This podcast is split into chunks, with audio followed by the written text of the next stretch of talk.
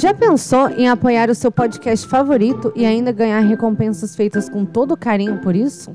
Com assinaturas a partir de R$ reais, você pode contribuir para a manutenção e melhoria do Café Seletor, fazendo parte da nossa comunidade de patronos. É só entrar no apoia.se e procurar por Café Seletor, ou clicar na bio do Instagram e começar a contribuir com o nosso Gringotts. E agora? Vamos pro episódio!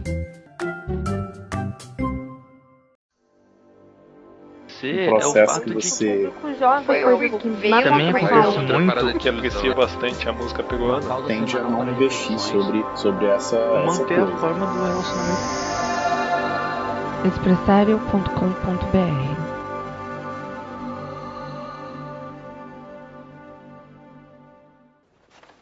Quando eu chamar seus nomes, deem um passo à frente. Eu vou colocar o chapéu seletor em suas cabeças e serão selecionados para suas casas.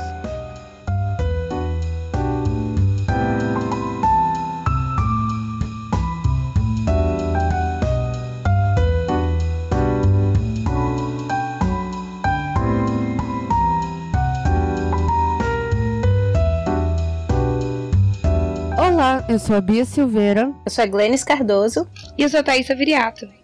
E esse é o Café Seletor o podcast em que a gente conversa sobre uma personalidade histórica e depois seleciona ela para alguma casa de Hogwarts. E no episódio passado aconteceu uma uma celeuma aqui no programa. Um headstall. E ninguém conseguiu decidir o, a casa da Chapeuzinho Vermelho da história que a Glennis contou.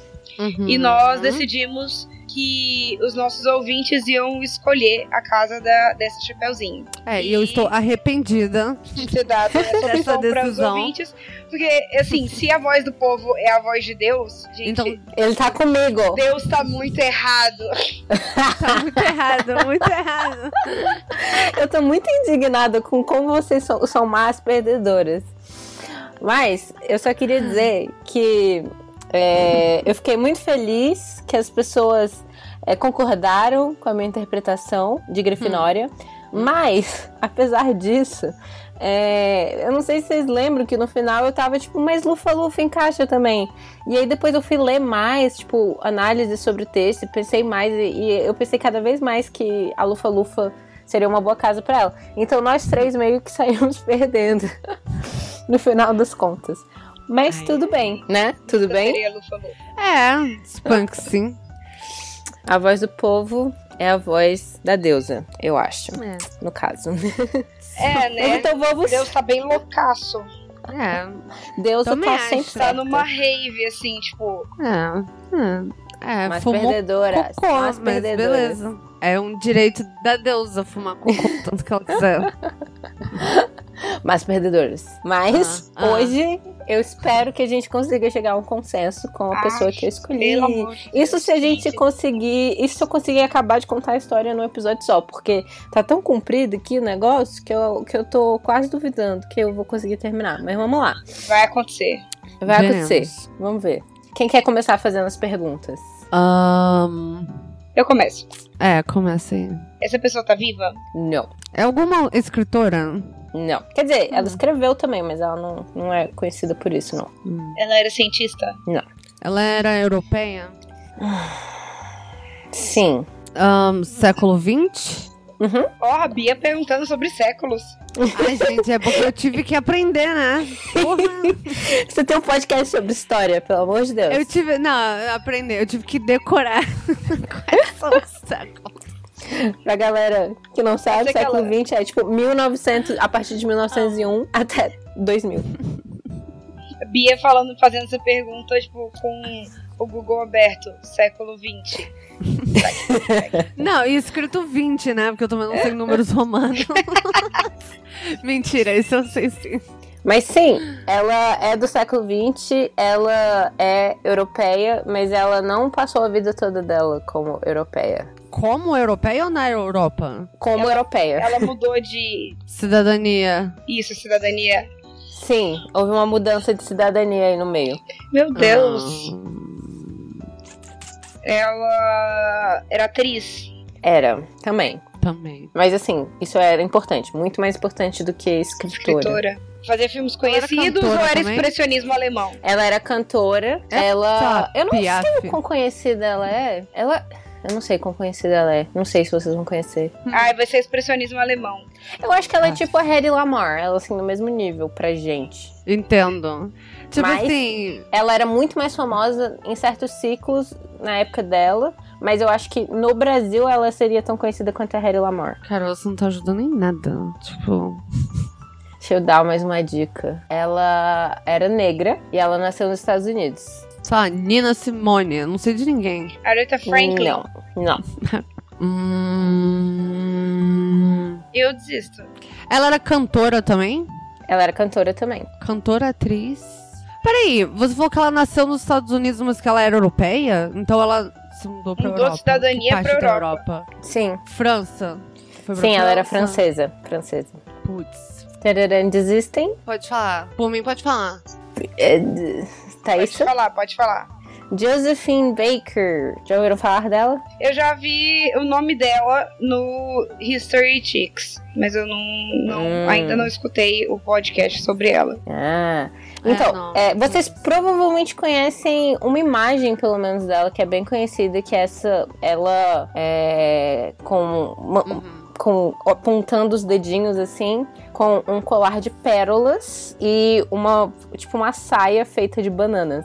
Ah, tô vendo essa Sim, imagem eu tô nesse vendo momento. essa foto agora. Então, essa é uma das imagens que ficaram mais conhecidas dela. Uhum. E ela é bem famosa na Europa e nos Estados Unidos, eu acho que até hoje, mas eu acho que pouca coisa a gente ficou sabendo aqui no Brasil, principalmente porque a gente importa muita coisa dos Estados Unidos e apesar de ela ter nascido lá, ela não foi tão popular lá, tipo, durante a carreira dela. Uhum. Mas tá bom, então vamos começar. Vamos. Vamos. Ela nasceu, o nome dela na verdade era Frida Josephine MacDonald. E ela nasceu lá em 1906 em St. Louis, no Missouri, nos Estados Unidos, no sul dos Estados Unidos. Ela era filha de uma mulher chamada Mary, é, Carrie MacDonald, e que era dançarina e garçonete, e de um cara chamado Eddie Carson, que era baterista de vaudeville. E os dois, eles se conheceram porque ela era dançarina e ele era baterista, e então eles meio que, tipo, conheceram no show business, assim. Uhum. E eles até tiveram, tipo, um show juntos por um tempo. É, e depois que eles tiveram o segundo filho, é, o cara, o Ed, largou eles, foi embora. Fugiu. Aham, bem típico. Sim. E aí a Carrie meio que teve que largar o sonho dela, né, de ser, de ser uma performer. E começou a limpar casas e lavar roupas. E aí o sonho dela de artista acabou aí. É.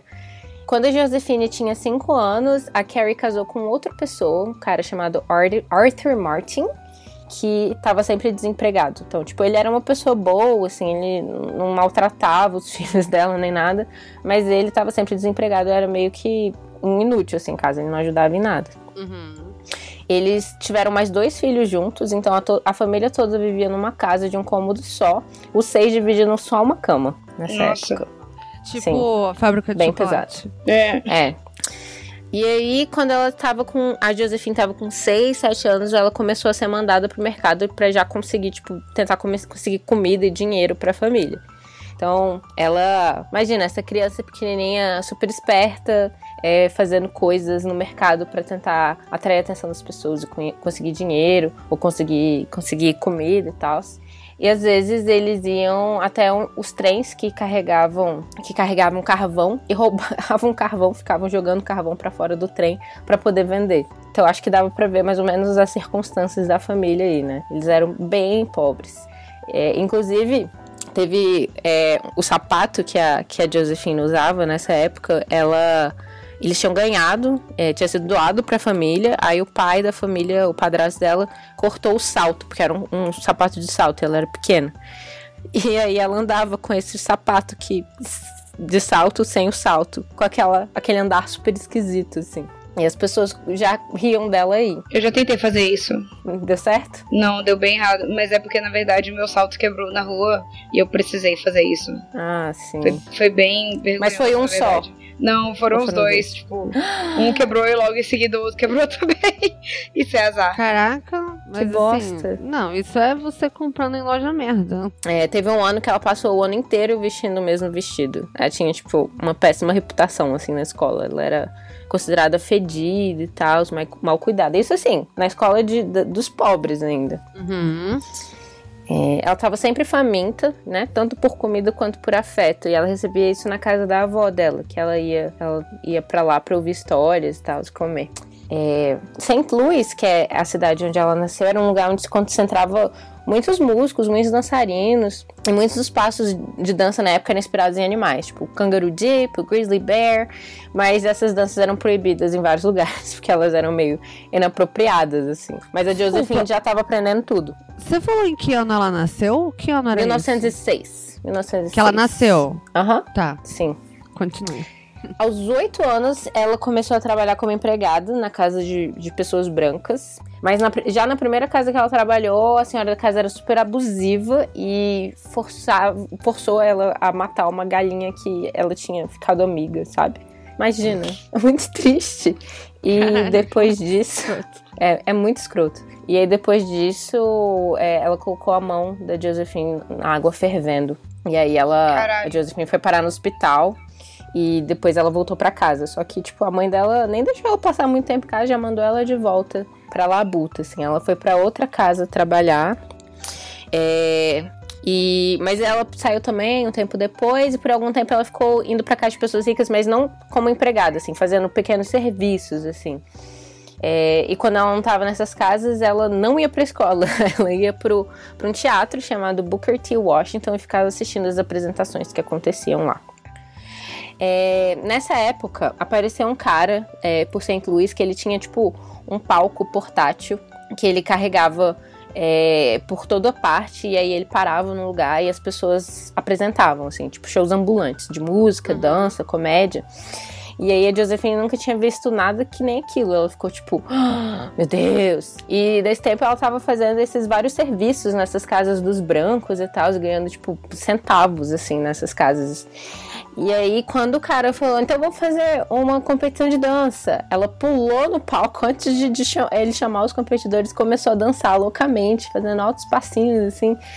E é, todo mundo adorou, começou a rir. E aí o, o, o, o, cara, o dono do palco, ele só riu assim, entregou um dólar pra ela, que era tipo muita coisa, porque ela passava às vezes dois dias para conseguir aquele valor, trabalhando em várias coisas.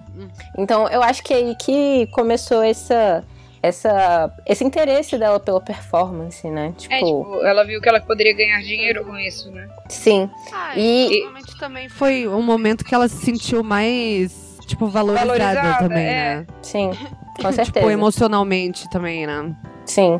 E tinha uma parada também que ela era muito cômica, assim. É, vocês, se vocês forem ver vídeos, Sim. GIFs é. dela pelo resto da. Tipo, não pela vida toda, mas por boa parte do que ela ficou conhecida era tipo, ela cruzando os olhos, ela ficando vesga e tal, e fazendo Sim. movimentos super engraçados, assim. Não, e também porque não, pessoas muito sérias geralmente não usam saias feitas de, de banana. Né? é, eu, por é, exemplo, no meu trabalho. Tinha um elemento. tinha um elemento também de ela ser exotizada, assim, né? Pela, pelos showrunners e tal, mas.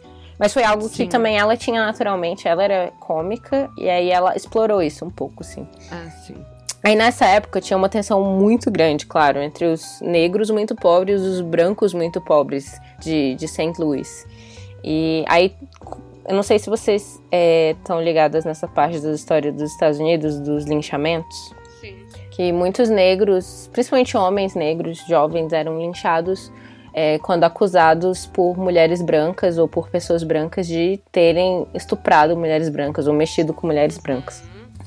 Aí aconteceu um de, uma dessas acusações nessa época. E aí começou essa tensão, essa tensão meio que explodiu e aí os brancos começaram a, a colocar fogo, assim, na, na parte negra da cidade. É, isso deixou uma impressão muito forte na Josephine, do tipo, mesmo ela morando em numa parte da cidade que, que, não, que não sofreu esses incêndios, ela morava tipo lado do outro lado do rio, ela falou, tipo, anos depois que ela tinha sido pega do meio do fogo numa noite e tal. Então, tipo, ela assistiu aquilo e ela meio que se auto-inseriu na, na, situação mais, é, mais caótica possível.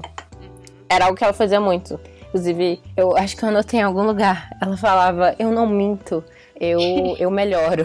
Uhum, adoro. É drama queen. Como eu lembro. Sim.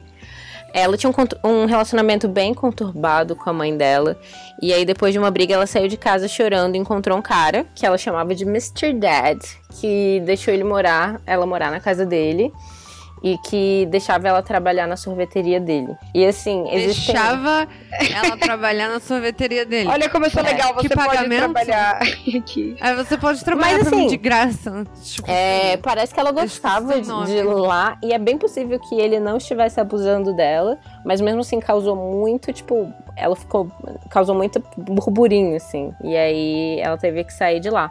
E aí, aos 13 anos, ela conseguiu um emprego como garçonete numa boate, onde iam muitos artistas. E ela conseguia fazer os aos clientes. Aos 13 anos. É, exato. Aos 13. Aos 13. aos 13, o filme. É. Isso. Ela começou fazer as contas. é, ela começou a trabalhar nessa boate de garçonete e ela já tipo, ela já tava é, observando como as mulheres é, mais ricas se comportavam, tal, observando as roupas delas e tal. E ela também já fazia os clientes delas rir, é, os clientes delas rirem, fazendo tipo imitações e tal. Ela tinha, ela era, tinha bastante carisma. Pouco tempo depois de ela, de ela conseguir esse emprego de garçonete, já tinha um monte de homem atrás dela, né? Óbvio. E aí ela casou com um cara chamado Willie Wells. E é possível que ela tenha casado porque ela estava grávida. Dele. E aí, é, é. E aí, pouco tempo de casado depois, eles tiveram uma briga bem feia que acabou com, com ele tendo que ir pro hospital e com ela com a garrafa Eita. na mão e ele com, tendo que fazer pontos, tipo, em cima do olho, assim. Caramba. É, sim. E é bem possível que depois dessa briga ela tenha feito um aborto, assim, numa. num, sabe? Espontâneo? É. Uhum. Ah. Não, não, não, não, não, não, Um aborto clandestino. Ah, é. É, ela continuava indo para aquele teatro, o Booker T. Washington, quando ela podia. E era. Porque basicamente era onde to estavam todos os artistas negros, assim.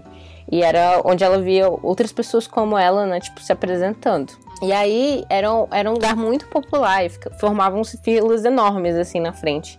E aí, nessas filas, outros artistas iam apresentar para as pessoas que estavam na fila, sabe? Tipo, vamos entreter essas pessoas que estão esperando. Nossa. E aí foi assim que ela conheceu um grupo de artistas de rua chamado Jones Family Band. E aí ela foi.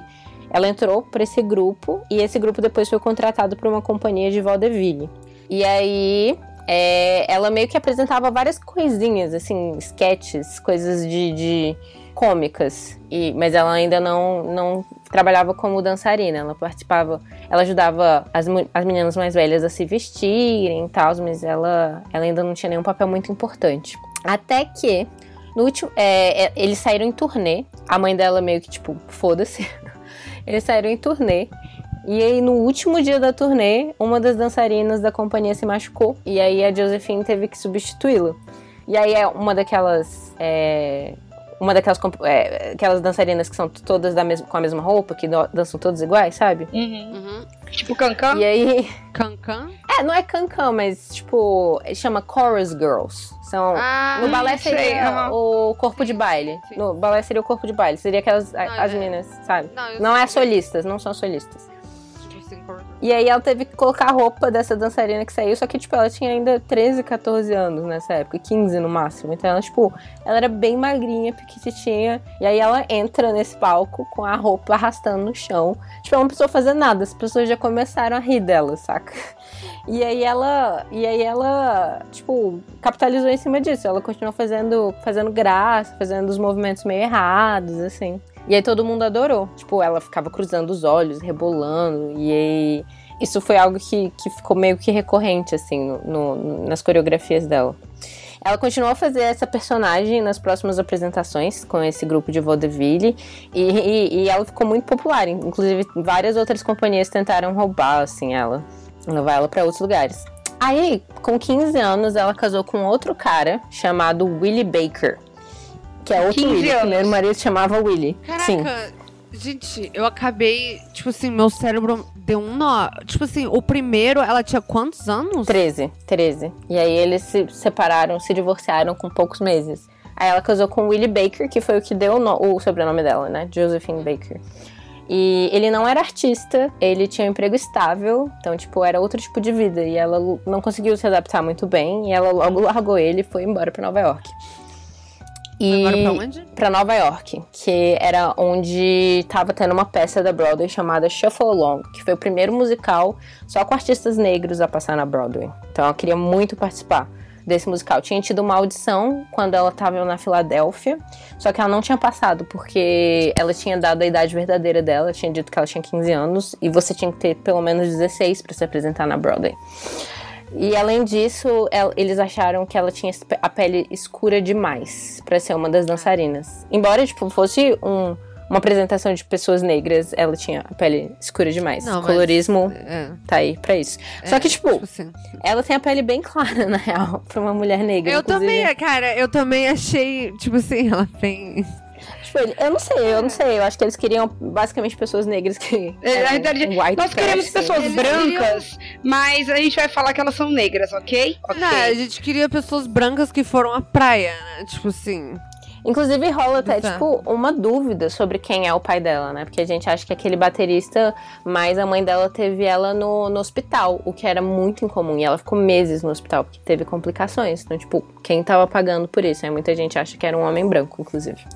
E por isso que a pele dela era clara. Claro. Mas assim, ela nunca confirmou nada disso. Inclusive falou por até o fim da vida dela que o pai dela era o Eddie Carson mesmo. É, continuando. Ela foi para Nova York e aí em Nova York ela tentou de novo entrar no Shuffle Along. Ela mentiu sobre a idade dela e ela conseguiu entrar pro musical. E aí que a vida dela começou a mudar mesmo de vez. Tipo, aos 17 anos ela tava ganhando 125 dólares por semana, que é cerca Nossa, de naquela época era tipo... 6 mil reais em dinheiro de hoje, pelos meus cálculos. Uhum. Então, não, era fortuna pra uma ela. grana, uma grana, para quem né, passou um ano inteiro com o mesmo vestido. É. Enfim, sim. Ela continuava com aquela personagem palhaça no palco, assim, mas fora do palco ela era uma diva. Ela tinha, como eu tinha falado antes, ela, fica, ela, ela ficou observando as mulheres elegantes da boate onde ela trabalhava.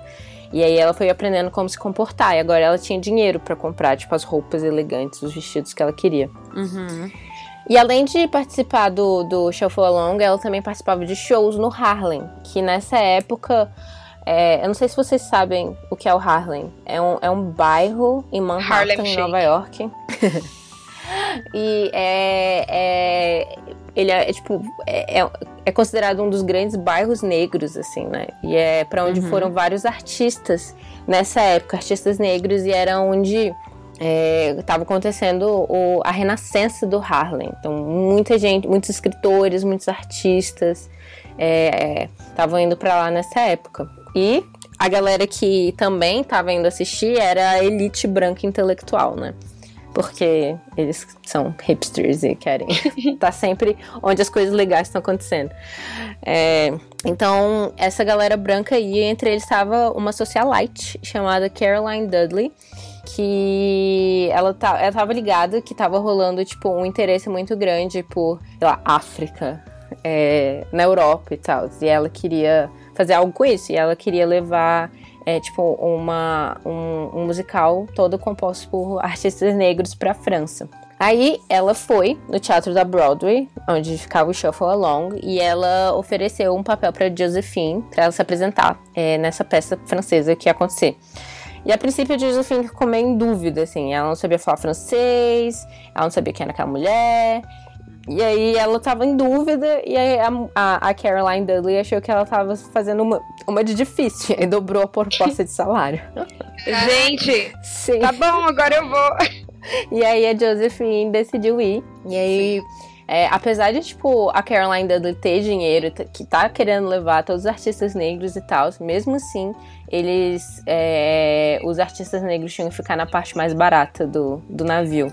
Eu acho que isso, aí... na época, assim, não sei, posso estar errada, mas devia ser por questões até legais, né? Sim, sim, segregação era sim, segregação. É, eu, eu não sei se já era na época, era tipo assim, já tinha aquela o Jim Crow, essas coisas. Cara, Você sabe? Sim, eu porque- não sei exatamente porque foi isso Jim Crow, mas foi aconteceu- naquela Era época, assim, 1920, né? Isso É. aconteceu, É, a segregação é, é, aconteceu até 1960, se pá. Tipo, Sim. então. Não. 19, ela nasceu em 1906. Isso daí devia ser 1920, alguma coisa. Ela assim. viveu a pior época, basicamente. É. assim. Foi, não é tanto tempo depois da guerra de secessão. Então, tipo, ela vivia no sul. Então é aquele lugar mais. né? mais afetada. pior lugar pra estar tá sendo uma, uma mulher negra. Enfim, tá. E aí, inclusive, ela falou isso muitos anos depois, que, que tipo, do navio, olhando a, a Estátua da Liberdade se afastar, ela não se sentiu triste. Então, é. É. Porque ainda, tipo, Porque jogaria uma bomba né? lá, tipo. É. é o que eu pensaria, pelo menos. Foda-se essa merda. É. Mandaria uma É banana. muito engraçado como a gente fala, quando a gente fala de, de pessoas brancas, né, americanas, a, a parada do patriotismo é tão forte, aí você fica tipo. E aí quando uma mulher negra fala isso, você, fala, você vê, né, que tipo, América e, a- e essa liberdade americana é pra muitos, muito poucos. É, e você ter essa ideia que É, nessa pra- época já é. tinha a, a estátua da liberdade. Liberdade pra quem, né? Uhum. Sim. Exato. Aí eles chegam na França e é muito engraçado isso. Eles entraram no café, pediram um café croissant e foram servidos. E eles ficaram chocados com aquilo. Como assim? A gente entra no café, simplesmente serve a gente. Como assim? Como assim? Tipo, não, tá fizer- não fizeram nenhuma cara, assim, só serviram eles, como se eles fossem gente. E aí eles ficaram tão chocados que eles começaram, tipo, a ir em outros cafés pra ver se acontecia a mesma coisa, porque eles ah, tinham certeza que era uma anomalia, assim. Ah. O que é era muito- de época, né? Porque, assim, todo mundo que já foi à França disse que isso não acontece pra ninguém lá. Cara, mas é muito louco isso. Tem vários outros artistas negros americanos que foram pra Paris, especificamente Paris, né? Não, não só a França, e que sentiram um senso de liberdade muito grande. É, mas eu li um livro da Bell Hooks que ela disse que ela fez esse mesmo percurso. Ela foi pra Paris e ela esperava sentir essa liberdade que os outros intelectuais negros tinham sentido, tipo Uhum. a Nina Simone e tal, e ela não sentiu. Porque é, são. são é, não é como se eles tivessem deixado o racismo pra trás quando eles saíram dos Estados Unidos, né? É só outro Não, tipo de não. racismo que eles vão encontrar. Enfim. Ah, sim, sem dúvida. E aí, o diretor da peça começou a ir atrás de um coreógrafo pro musical. E o musical foi, é, foi chamado de La Revue Negre. E aí, a Josephine virou estrela de um dos números, que, é, que chamava Danse Sauvage, tipo, a dança selvagem. Então, já tem aí mais um nível de racismo, né? Uma dança que ela se apresentava semi-nua, apenas com algumas plumas, assim, estrategicamente posicionadas. E aí era aquilo da, da aquela dança louca que ela fazia, aquele Charleston, né? Os anos 20, os Ro- Roaring Twenties. E ela tinha um corpo muito bonito, ela dançava muito bem. E além disso, ela continuava a fazer aquelas gracinhas de. de, é, e aí. E ninguém tinha visto aquilo na Europa até então. Então, tipo, ela virou a sensação de Paris. Qualquer lugar que ela ia, ela era reconhecida, todo mundo. Tipo, as pessoas é, entregavam vestidos pra ela na rua, assim. É, ela também ela também começou a se apresentar no Moulin Rouge e ela fez uma turnê em Berlim. E aí, quando ela voltou para Paris, ela foi a estrela de outra peça no, no teatro chamado Folie Bergère, que é um teatro enorme, onde as maiores produções de Paris aconteciam na época. E aí foi onde ela apresentou a famosa dança dela, vestida com a saia de bananas e o colar de pérolas. E aí, né, de novo, sensação, o que, é isso, o que, que tá acontecendo? Ninguém, ninguém tinha visto nada igual. Mulher do ano, assim. É, inclusive, ela era. Ela tava entre as três mulheres mais fotografadas do mundo nessa época, junto com. Acho que a Gloria Swanson e mais uma que eu não lembro agora. Mary Pickford, talvez. E, e, e tinha muito desse contraste, né? Tipo, ela tava usando uma saia de bananas e usando um colar de pérolas. E ela tinha aquela performance cômica, louca, selvagem.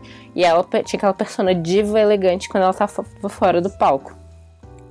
Ela tinha um milhão de homens correndo atrás dela, dando presentes caríssimos, anéis com diamantes tamanho de ovos, brincos de tipo de, de séculos atrás que tinham pertencido a uma condessa, cadeiras chinesas, casacas de pele, conversível, um monte de coisa que ela foi ganhando. Amor.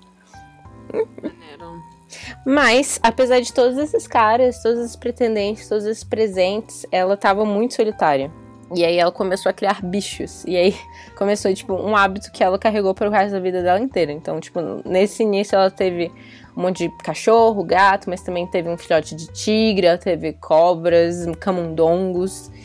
E... Um filhote de tigre. Sim. A pessoa pode, é. né? Tipo, ela tinha grana. Podia mesmo, né? Pô. Pois é. É, cara, e, tipo... não é porque pode que deve, né? tigre. Sim. Só que, tipo, ela, era, ela não arrumava nada, saca? Tipo, os vestidos caíam no chão, aí deitava o cachorro em cima. E aí ela ficava, tipo, amanhã chega mais vestido, sabe?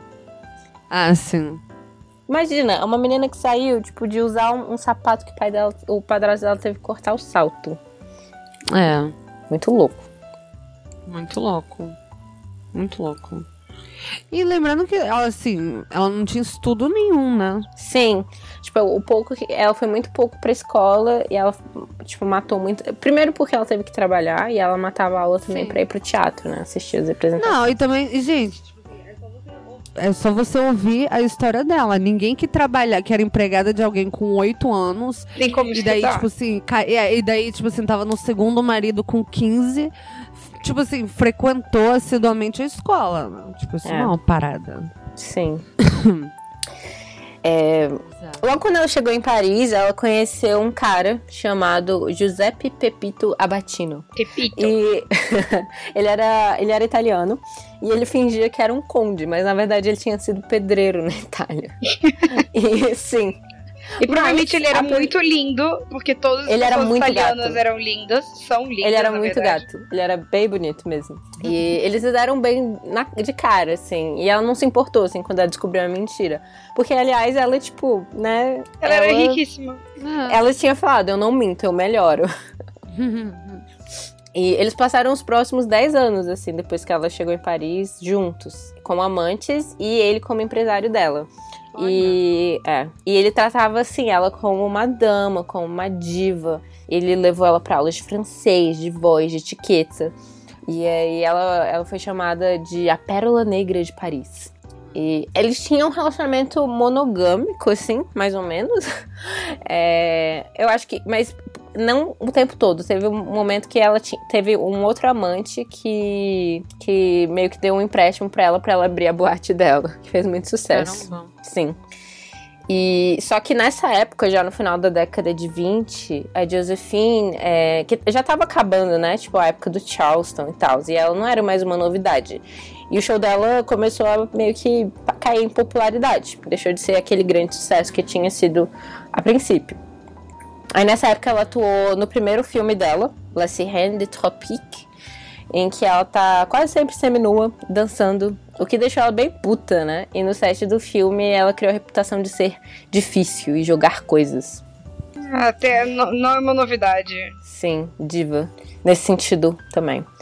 E aí, quando Hollywood entrou em contato com ela para ver se ela queria fazer um filme né, nos Estados Unidos, ela ficou muito resistente, porque, tipo, na Europa, ela tava fazendo filmes que ela era, ela era um estereótipo. Imagina nos Estados Unidos, ela ia ser, tipo, só empregada e ficar cantando aquelas músicas de, hum. tipo, Tia Anastácia, assim. Sim.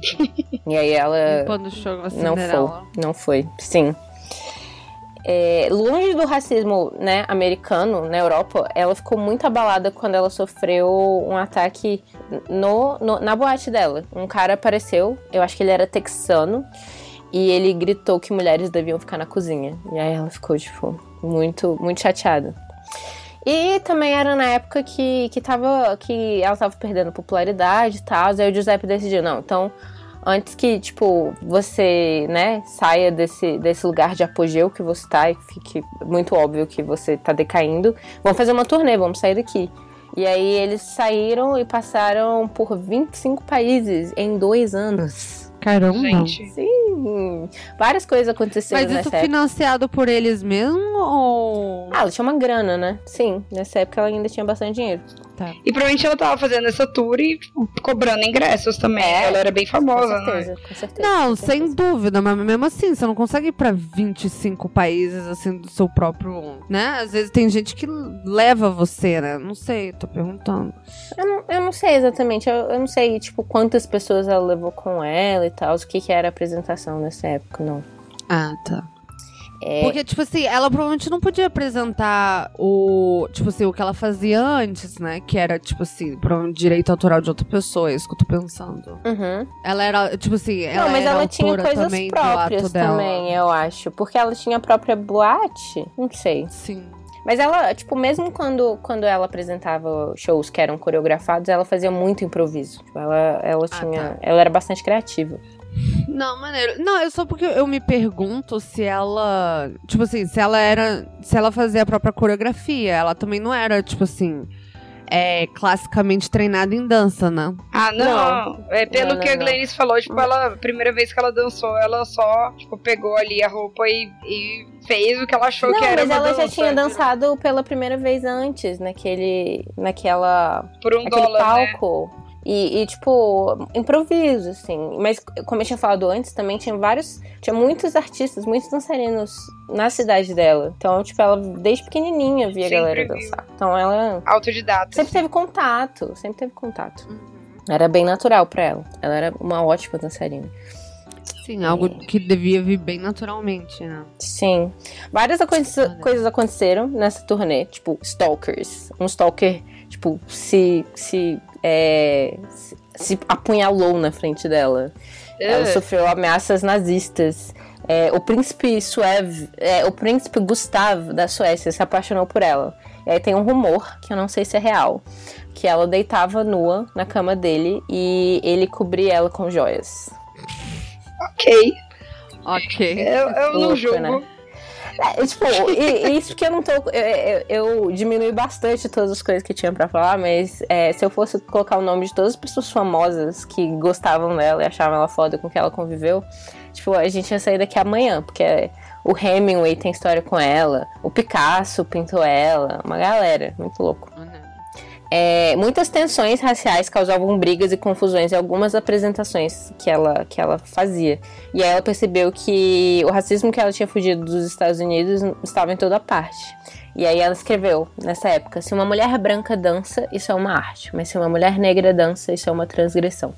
E aí ela percebeu que ela tinha que fazer diferença, né? Tipo, até ali ela tinha meio que feito tudo meio que por ela mesma, né? E ela tinha usado o que ela tinha pra, pra chegar nesse lugar. Inclusive, meio que se ridicularizar, né? Eu até vi um, um videozinho dela no YouTube, dela dançando nessa época, e parecia que ela tava rindo dela mesma. Tinha algo de autodepreciativo. E aí tinha um comentário embaixo, tipo, isso é doloroso pra mim assistir. E era uma pessoa negra falando, né? Tipo, tinha que se colocar nesse papel de palhaça, né? Pra, pra, pra Isso me lembra, tipo assim, até o. O, o, stand-up da, da, da Hannah Hannah Gatsby, né? Gatsby, Do, na, na é, net. na net, que ela, ela super fala isso, que tipo. Que, assim, no momento que você é uma minoria, é, o momento, quando você se, se Autodeprecia. autodeprecia, isso na verdade é só humilhação, sabe? É, sim. E aí eu não sei o quanto era, tipo, humilhação, porque, tipo, ela realmente tinha um pouco dessa característica cômica e tal. Mas, de fato, tipo, o interesse por ela era de ela ser exótica, de ela ser engraçada e tal. De ela ser sexy também. E aí, aí ela começou a mudar um pouco isso, já que ela tinha tido aquelas aulas de canto. Ela não cantava muito bem antes disso. E aí foi aí que ela começou a cantar. E ela, come- ela fez aquelas aulas de canto que o, o Giuseppe tinha tinha, tinha pagado pra ela e tal. E, e aí ela começou a, a- trazer aquela persona diva pro palco. Ah, ela tava trazendo, tipo, quem ela era realmente. Quem ela realmente era pro palco, né? Sim. E aí ela comprou uma mansão, assim, gigante, de 30 quartos nessa época. E ela fazia questão de ajudar as pessoas pobres que moravam né, é, perto dessa, dessa mansão, né? Pra onde ela foi. Ela contratou os trabalhadores de lá para fazer a reforma da casa. Ela pagou as dívidas de quem tava. Tipo, sabe quando você vai no mercadinho e aí fica lá seu nome? Ela Assim, pegava. fiado. É, o fiado. Ela pegava essa lista e ela pagava de todo mundo, assim. Só que falava pro cara, pro dono do mercadinho, não falava pra ninguém, esse tipo de coisa. Ela deixava as crianças do orfanato ir brincar, brincar na casa dela, brincar com os bichos, tudo, né? E, e aí a voz dela tá- já tava adquirindo aquela qualidade mais elegante por conta das aulas de voz, de canto. E aí e ela ganhou também, nessa época, eu não sei se vocês já viram nenhuma foto disso, mas ela tinha um guepardo que ela chamava de Chiquita. E ela Chiquita. ficava andando com esse guepardo na rua, levava às vezes, é, tipo, ele Uma coleira? parte da apresentação, uma coleira de diamantes. Meu Deus, gente, essa mulher era muito rica. É, Sim. Ela, era ganhava rica, muita não. coisa também, né? Tem isso. No- ela, aí? Mimos, ou recebidos. Mimas, exato. Não, e a gente vai descobrir que ela foi comida por um lobo selvagem, né? Porque, tipo assim, que ideia. Pois é, quando ele. Quando o, o guepardo começou a dar- ficar um pouco mais velho, dar mais trabalho, fugir Ah. de casa, aí levaram ele pro zoológico. Ah, sim, quando ele começou a comer criança no café da manhã. Ah. que parda. Ai, ai. Aí ela participou, de mais dois filmes que fizeram sucesso na Europa. E Europa era realmente um lugar que ela era muito popular, mas ela continuava a ter pouco sucesso nos Estados Unidos, que era uma tristeza pra ela, né? Tipo, o lugar de onde ela veio e tal. Uhum. E aí, depois de participar desses filmes, ela voltou para os Estados Unidos para se apresentar com várias pessoas conhecidas. Mas já de cara, assim, ela chegou, ela já teve uma, uma situação super horrível, que ela e o Giuseppe, eles tiveram que entrar por portas diferentes do hotel que eles iam ficar, porque ela- ele era branco e ela era negra. Apesar dela que ser. dela, tipo, ser a gazilionária. Sim, pois é. Exato, tipo, não importava o fato de ela ter dinheiro. E, ah, inclusive, sobre, sobre o Giuseppe e a Josephine, eles não casaram porque ela nunca se divorciou do segundo marido dela. Até hoje estava casada Caraca! lá. o Willie Baker. Até hoje. Até hoje. tá 2018. não, não, não até 2018. É, deixa eu ver, me perdi aqui. É assim, as críticas pro, pra apresentação dela foram muito ruins. Mesmo no Harlem, que era o bairro negro, né, de Nova York, ela não foi recebi- bem recebida. E ela foi comparada com a Billie Holiday e a Ella Fitzgerald aí, né, tipo... Difícil, difícil a competição. Não que você tenha que colocar mulheres, mulheres umas contra as outras também, né, ainda mais mulheres negras. E ela, é, tipo, tanto a Billie Holiday quanto a Ella Fitzgerald eram, tipo, essas mega cantoras, assim, desde sempre. E ela tinha tido aulas de dicção e de canto, né? Tipo, depois. Mas enfim. Sim. A Josephine culpou o Giuseppe pelo fracasso, esse fracasso nos Estados Unidos. Porque, tipo, ele, ele era um empresário, ele tinha sido muito brilhante antes, né? Tipo, ele tinha criado essa persona, essa diva que ela virou. E aí ela. Aí quando ela fracassou nos Estados Unidos, ela ficou muito puta e mandou ele embora. E aí ele voltou pra França e morreu poucas semanas depois. Muito Caramba, triste. de quê? Tristeza. Pois é, não sabem. De é, tristeza. é, ele não era um tipo, cachorro. Há quem diga, há quem diga que ele morreu de coração partido. É, não, não se sabe exatamente que doença ele gente, tinha. Não. Não, então ele se suicidou, tipo assim. Não, ele morreu tinha- de coração partido. É, eu li em algum lugar que pode ter sido, tipo, câncer no estômago, algo assim. Mas não, não se tem certeza. Entendi. Ela abriu um, uma, um clube em Nova York. Um clube, eu quero dizer, tipo, uma casa noturna, né? Não um clube Aham. de No clube de Ah, Quando você piscina. fala casa noturna, é tipo. é Estilo uma boate, tipo, é. um- dança? Uma boate. Ou é tipo um puteiro mesmo? Não, não é um puteiro, não é um puteiro, não. É, um- Ah, é tá. tipo uma casa de dança.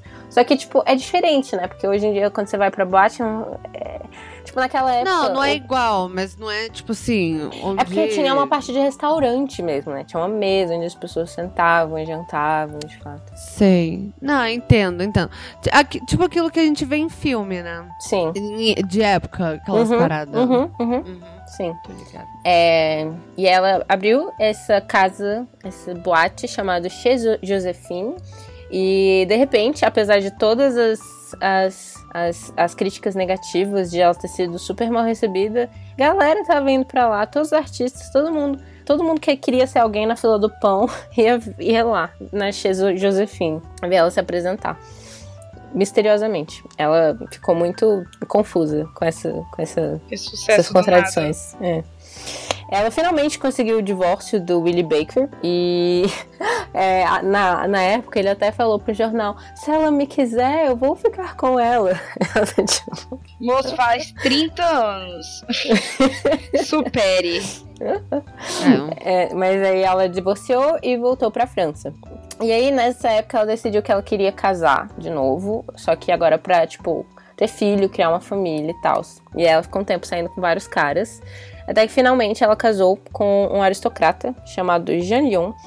E quando eles se casaram, ela deixou a cidadania dela americana para virar francesa. Hum, Sim. Aí que aconteceu a troca-troca. É, foi nesse momento.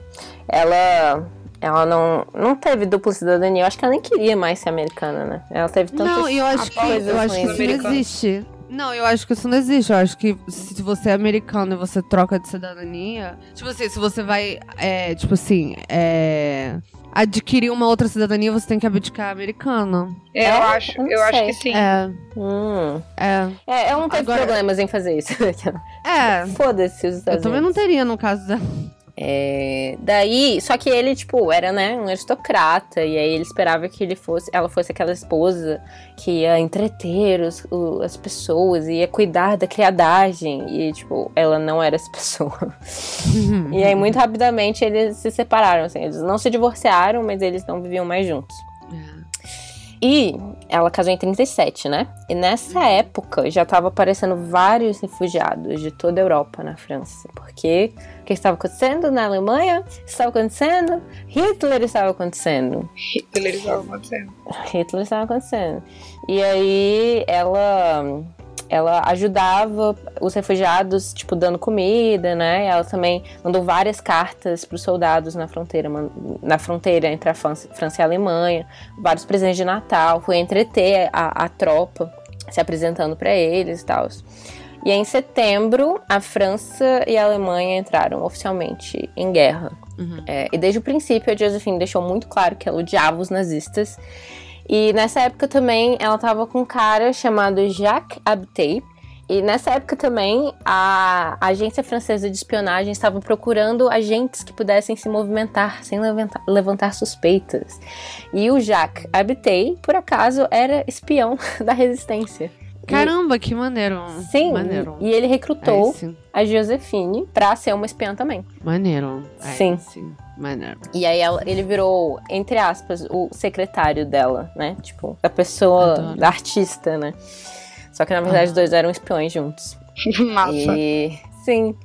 E nessa época ela disse, inclusive, que ela estava pronta para dar a vida pela França. Basicamente foi o país que deu tudo para ela, né? E, ah, sim. E ela disse: vocês podem me usar como vocês quiserem. E aí, nessa época, ela conseguiu várias informações, por exemplo, na, na Embaixada da Itália, que ainda não estava na, na guerra, né? Tipo, ainda não tinha entrado na guerra ao lado da Alemanha, mas a gente sabe hoje em dia que, ela, que eles iam entrar. Eles iam entrar. É. E, e aí, como ela era essa artista e todo mundo via ela como uma pessoa fútil e que não entende nada, é, eles davam informações para ela que eles não dariam para mais nenhuma pessoa, basicamente. Ah, sem dúvida. Sim.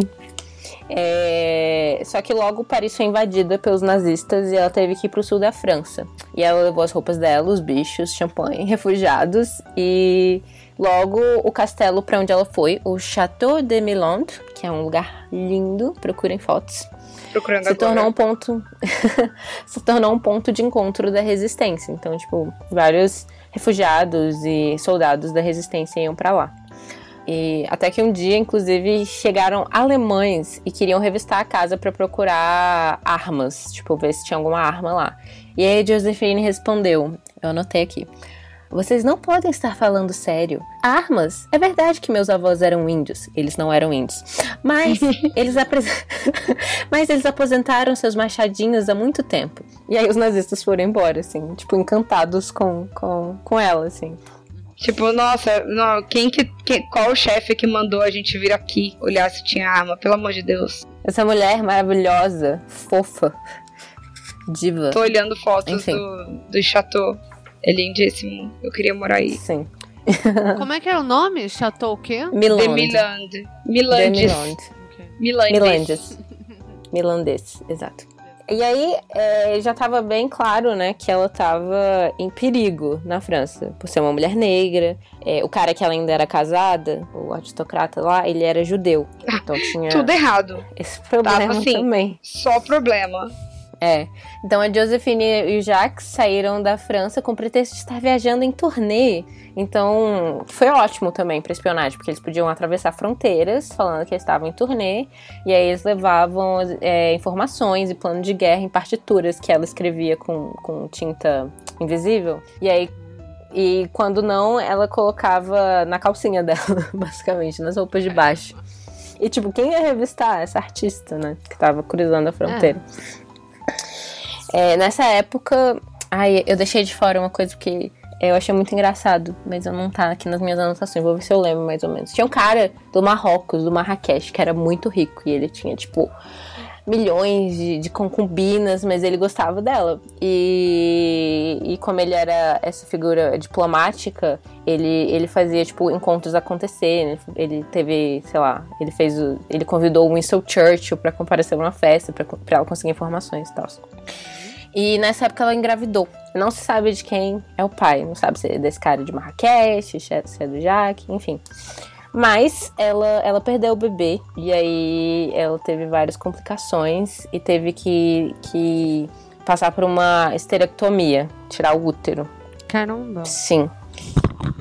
E ela queria, ela queria uma família, né? Ela queria ter filhos, mas enfim. E, e tipo, as ela complicações também levaram. Nenhum filho. A gente vai chegar lá. Não, ela teve um monte de filhote de chita, né?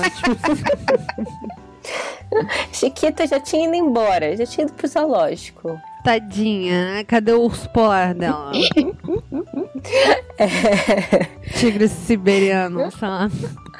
Ela ficou no hospital por mais de um ano, tipo 18 meses. É... E quando ela finalmente saiu, ela ainda estava muito fraca. Mas ela, ela pensou, não, tipo, galera tá precisando de mim, a guerra ainda tava rolando, e aí ela vendeu várias das joias dela, vendeu um apartamento em Paris para continuar viajando e performando para os exércitos dos aliados. É, e, e, especialmente também é, em apoio às forças francesas livres, que, é, que foi o projeto do, do Charles de Gaulle, o general. É, e aí, inclusive, teve uma coisa muito engraçada que aconteceu. Ela estava uma, uma noite no Egito e o rei egípcio, ele estava hospedado no mesmo hotel que ela estava. E aí ele pediu para ela cantar e ela falou: "Me desculpe, não posso. O Egito está neutro na guerra.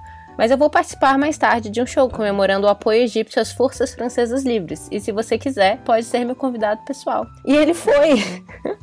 Ou seja, o rei egípcio estava lá no, no evento das forças francesas livres. Então o Egito parecia estar apoiando o Charles de Gaulle. Sim. Ou seja, mais diplomata que eu, não tem.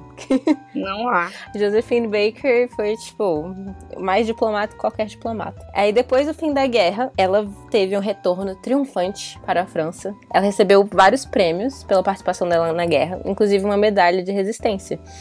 Ou seja, Josephine Baker é, foi uma subtenente do exército francês e ela foi condecorada. Gente, olha isso. Caramba, olha, é, isso, isso é uma pessoa que, assim, venceu na Foda. vida. É, tipo, venceu na vida. Ela venceu na vida, tipo, eu acho que ela nunca, nunca, nunca imaginaria que ela chegaria, tipo, a subtenente quando ela tinha oito anos. É. Ela poderia, tipo, é. tipo, imaginar é tudo fazer... na vida dela. Tipo, ah, eu queria muito ser uma princesa, mas nunca uma subtenente na guerra. não, eu, não, isso é, quer fazer, tipo assim, uma limonada, uma puta limonada. É, né? é uma caipirinha. Pronto. Uns limão. Tipo assim, dois limão pequeno, podre. Uhum. Sim, exato. Maneiro. É, tinha um cara na turnê, que, a turnê que ela passou né, né, né com o exército, né? Tipo, é, entretendo as, top, as tropas, que se chamava Jobuyon. E ele era abertamente homossexual, mas mesmo assim, ele e a Josephine se casaram. A gente não sabe porquê, a gente não sabe se, se eles tinham um relacionamento sexual ou não, Mas basicamente, tipo, eles tinham passado. Por companheirismo. É, por não? companheirismo. Eles. Os dois. É, ela cantava, ele tinha uma orquestra. Os dois tinham passado pela guerra juntos, que é tipo. Provavelmente né? os dois muito sozinhos também, cara. Porque, tipo assim, pô, não é fácil você ser assumidamente gay em, tipo assim, 1940. Sim. Ou sei lá, É, que diabo. e ela, tipo, era muito carente Assim desde é. sempre, né? É. Sim. É, aí ela começou a reformar o Chateau de Milande para transformar o castelo em algo tipo um parque de diversão, barra atração turística. Gente, mas ela, ela era dona dessa porra toda? Então, Sim, parece pelo que que eu li, primeiro ela alugou o castelo e depois ela comprou. Pra morar sozinha com, com, com as chitas dela. É, os bichos e o marido, o Joe. Cara, porque é muito grande, né? Tipo um castelo. É, mas aí ela transformou, tipo, ela construiu, do- é, fez dois, dois hotéis dentro do, do castelo. A ideia dela era promover, ela dizia que o tema era promover o amor fraterno, assim, entre todas as raças e todas as nacionalidades, etc. E ela abriu dois hotéis lá dentro, um restaurante, um campo de futebol, um campo de golfe, um zoológico, várias outras coisas. E custaram, tipo, uma grana, né? Claro. E aí ela teve que levantar dinheiro pra custear a parada toda. E ela de- decidiu voltar pros Estados Unidos pra ver- fazer uma turnê por lá. Uhum. De novo, o show dela não fez sucesso. E além disso, logo quando a Josephine e o. Joe chegaram, eles tiveram que tentar 36 hotéis que antes de encontrar um que permitisse que os dois ficassem no mesmo quarto, né? Porque eles eram um casal interracial. E- Caramba. Sim. E aí ela começou a escrever vários artigos para uma revista francesa sobre a segregação racial nos Estados Unidos. Cara, uma pergunta. Você sabe dizer se isso era, tipo, crime na época? Tipo, literalmente um crime ilegal. Eu não sei, porque nos Estados Unidos tem também aquela diferença de as leis de cada de Estado. cada estado. Então é bem possível que fosse em alguns estados, Entendo. sabe? É porque tem coisas que são, são tipo, bizarras, né? Sim. Lá, a respeito desse negócio de, também de lei estadual também. Tem uns, para- uns troços muito bizarros. É. Mas tá. Tá. Tá, e nessa época ela começou, tipo, de fato a lutar contra o racismo, né? Primeiro ela escreveu esses artigos, em todos os lugares que ela ia, ela exigia que houvesse pessoas negras, tanto, tipo, os músicos, quanto na plateia. Tipo, ela disse... Ela Ela basicamente começou, tipo, recusava... um ativismo, assim. É, ela se recusava a se apresentar a menos que tivessem pessoas negras. Em todos os lugares. Tipo, em Las Vegas eles tentaram meio que. é, que.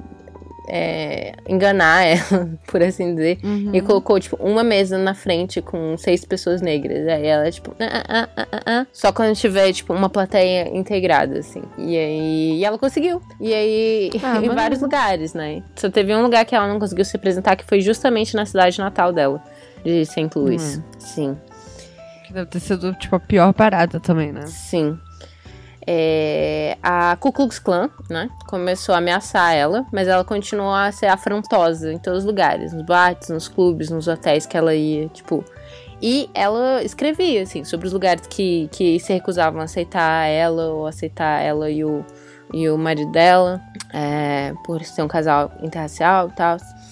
E, tipo, é muito triste ver as histórias dos, dos artistas negros dessa época, porque, tipo, tem várias histórias de, de, de, de, de artistas negros, como o Sammy Davis Jr., ou o Miles Davis, que eles. Eu acho que o Miles Davis é bem depois, mas enfim, eles. Eles tinham, tipo, apresentavam num hotel, mas eles não podiam ficar naquele hotel onde eles É. estavam apresentando. Ah, sim, não podia dormir lá, né? Sim, era horrível, enfim. É, ela começou a ser muito celebrada pelos negros americanos, inclusive no Harlem, que era onde ela tinha sido meio que rejeitada antes, né? Tinha sido comparada a outras cantoras negras. E aí, em 1951, rolou uma parada no- numa casa noturna, tipo numa boate, barra, é, discoteca, chamada Store Club em Nova York. É, basicamente, parece que ela tava numa mesa com várias pessoas e não se sabe bem se ela não foi servida ou se a mesa dela não foi servida, se tipo foi um problema da cozinha que demorou, enfim, houve alguma coisa que ela ficou muito revoltada. E nessa mesma noite tinha um jornalista branco, Walter Mitchell, lá. E, tipo, ela começou a acusar a, a casa de, de racismo E esse cara que já tinha sido, tipo, era meio que conhecido dela, estavam bem, ele não fez nada, assim, ele não usou a influência dele pra, pra, pra defendê-la nem nada. E aí ela acusou ele de racismo. Uhum. E aí ele começou a falar muito mal dela nos jornais. E isso prejudicou muito a carreira dos dois. Tipo, acabou a carreira dele depois de um tempo, que ele começou a ficar histérico, assim. E, Ah, então. né? E ela também, né, tava sendo difamada. Aí depois Sim. disso ela foi pra Argentina e ela foi usada meio como propaganda pelo pelo pelo Perón. Ela ficou muito puta com isso. Mas antes de, de descobrir que ela estava sendo usada, ela ficou lá um tempão falando mal dos Estados Unidos. E, e como ela não tinha mais cidadania americana, eles, é, ela foi proibida de entrar no país novamente. E aí, Caraca. é, e aí, sabe aquele, aquele momento, é, é- é aquele gif, aquele meme do... Pra mim é uma honra que vocês não gostem de mim. Basicamente foi isso que ela falou. Ela falou, ser banida dos Estados Unidos é uma honra. É uma honra. É, Eu acho basicamente. muito bom esse meme. Só que isso ia ser é, algo que ia ser um problema depois. É, e outra coisa que aconteceu é, quando o Walter Mitchell tava difamando ela, é que ele falou com o FBI, assim, pra, pra ficar de olho dela, nela. E o. FBI abriu, tipo, um arquivo sobre ela que, que, durou 17 anos. Caraca. Pois é. O FBI não tem mais nada o que fazer, não, né? Ela voltou pra França, depois que ela saiu da Argentina, e ela e o marido Joe começaram a adotar crianças de várias etnias diferentes. A ideia era demonstrar amor universal atravessando barreiras de etnia e nacionalidade. E aí, ela falou originalmente que ela queria adotar quatro crianças. Uma. É, esse vai ser, vai ser meio racista isso, mas foi o jeito como ela se. como ela falou. Uma, uma, uma criança negra, uma criança amarela, uma criança vermelha, uma criança branca. tá. Sim. É, E aí começou, mas em vez de adotar é, só quatro crianças, de uma hora pra outra ela já tinha adotado oito. Empolgou. Caramba. Sim, Angelina Jolie. Jolie. É, é. E ela chamava a família de tribo arco-íris, de Rainbow Tribe. gente, eu, eu adorei essa mulher. Eu tô assim, eu não sabia nada da história dela, mas eu acho que ela é meu spirit animal. Só que, tipo, o marido dela foi ficando desesperado, o Joe. Ele tava, tipo, a gente concordou com quatro crianças, já tem oito, e já tava Não, chegando a ela nona. começou a acumular criança do jeito que ela tava acumulando animais selvagens, né? tipo assim, bizarro. Sim. E aí, nesse dia, ela já tava na oitava criança e a Era nona todo tava mundo, chegando. desculpa, as crianças, era tudo francesa? Não, não, não, não, não, não, não. Teve um é, de origem coreana, um de origem japonesa, teve um finlandês. Eu não tô com tudo Não, mas ela anotado ia aqui. pros lugares e adotava, tipo a Angelina Jolie faz, ou... Sim. Tipo, Ah, tá. e aí. é, e aí tem. Aí essa parte que é meio foda, assim, que é meio escrota da parte dela. Tipo, é, quase todas as crianças eram órfãs. Mas uma delas, o Luiz, ele era colombiano e ele, ela tava na Colômbia, assim. E ele tinha família. E aí ela meio que pegou ele da família e falou pra família: Não, mas a gente vai manter contato. A gente vai trazer ele pra visitar e tal. Aí no momento que a família deu as costas, ela mudou o nome do menino, foi-se embora, nunca mais tiveram contato. Nunca mais. Caralho. Sim, foi bem cuzão da parte dela isso. É, sim, ela... Sim. Sim, basicamente, foi bem cuzão. Aí tá, ela já tava com essas nove crianças, o Joe tava entrando em desespero, eles estavam cheios de dívidas e a Josephine continuava a trazer essas crianças pra casa. E eles tiveram uma briga muito feia que, o Jose- que fez a Josephine mandar o Joe embora. E ele foi. Só que ele não foi embora do tipo, ele deixou a família. Ele foi pra Paris e ele falou: Não, eu passei esses últimos anos reformando casa, sendo decorador. Agora eu vou, eu vou voltar a trabalhar como condutor pra sustentar essas crianças tudo.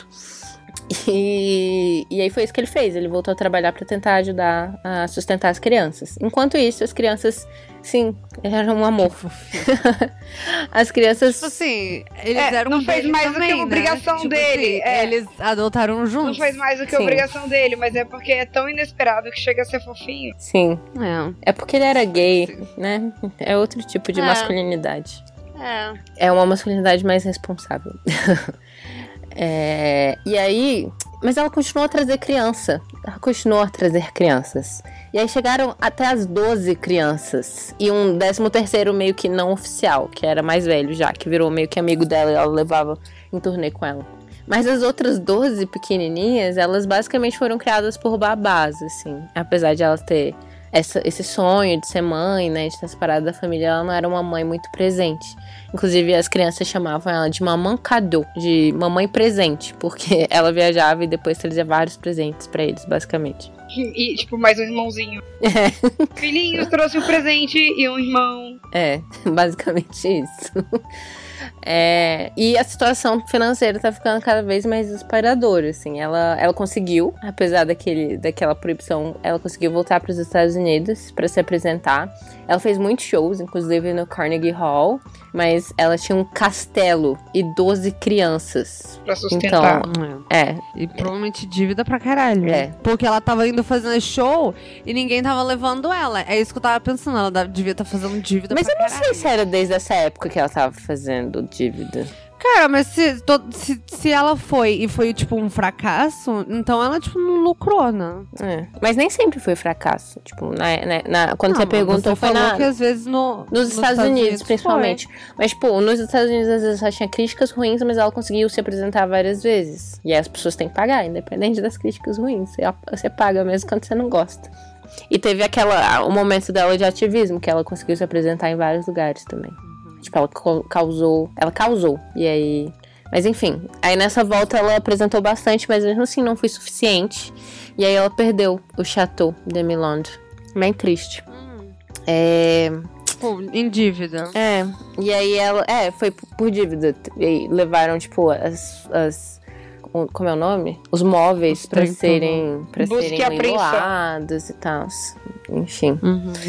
E aí nessa época ela foi, ela foi se apresentar, eu acho que pra Cruz Vermelha, alguma coisa assim, em Mônaco. E quem era a princesa de Mônaco nessa época? Quem? Da Grace, Grace Kelly. Kelly. Ninguém menos que Grace Kelly. Olha. Thaís ama. Sim. Aguardem um episódio sobre Grace. Ai, vai ser maravilhoso. E aí, a Grace Kelly, ela já, tipo, gostava da Josephine. Ela já prestava atenção nela há um tempo, assim. E quando ela descobriu que ela não tinha mais uma casa e ela tinha 12 filhos, ela providenciou uma, aquela casa estilo vila pra ela ir lá em Mônaco. Cottage. Sim. E aí, a casa era o caos, né? Que duas crianças. Sim. Tava, tipo, uma bagunça. E Sem dúvida. Parece que ela falava dessa época como um momento lindo, né? Aquele, o amor, o amor fraternal e tal, acho que era o, que, o tema da parada toda. Só que na real tava, tipo, muito difícil. Ela teve que pedir para um médico escrever um atestado para ela mostrar para as crianças. Falando pra eles, se eles não se comportarem, a mãe deles ia morrer. um... Ok. Eu entendo esse desespero. E aí, é, é isso, né? Ela passou o resto da vida dela trabalhando pra caralho pra conseguir dinheiro. É, eu ouvi. Boa parte dessa pesquisa, inclusive, tá saindo do podcast da, da, das Street Chicks, que elas têm muitas informações. E muita coisa que eu deixei de fora, inclusive. Elas tiveram dois episódios para falar sobre a Josephine Baker. Eu vou conseguir terminar em um só. Yes. É, então, se vocês quiserem mais informações e inglês não for um problema, procurem depois. E, e, uma das histórias que elas contam é que nessa época que ela tava. Ela já tinha mais de 60 anos, né? E aí ela, uhum. ela, ela viajava em turnê com o filho dela mais velho, que não era oficialmente filho dela, o amiguinho dela. E aí é, um, teve uma vez que, que ela subiu no palco e ela falou: Agora o meu filho vai desabotoar minha blusa para eu fazer um striptease. Ah para eu alimentar os meus filhos. Sim. Então tava bem complicada a situação. Quando ela tava com 67 anos, ela teve um ataque cardíaco e logo depois um AVC. E aí o médico falou que ela precisava descansar, né? E ela ficou naquela de, meu Deus, eu preciso de força para sustentar esses filhos tudo e tal. Mas enquanto isso, o maluco tava, sei lá, trabalhando não sei aonde, pagando pensão. Eu não sei. Eu acho que ele tava mandando, sim, dinheiro e tal, estava ajudando. Mas é, na, na, na, na, pesquisa que eu fiz não menciona. Tá. Ela ainda era casada, né? Só que nessa época ela começou a trocar cartas, se corresponder com um cara bem mais jovem que ela, 20 anos mais jovem que ela, chamado Bob Brady. E aí, algum tempo depois de eles estarem trocando essas cartas, ele pediu ela em casamento. Mas a ideia não era ser tipo um casamento carnal, era um casamento de almas, de amigos, assim.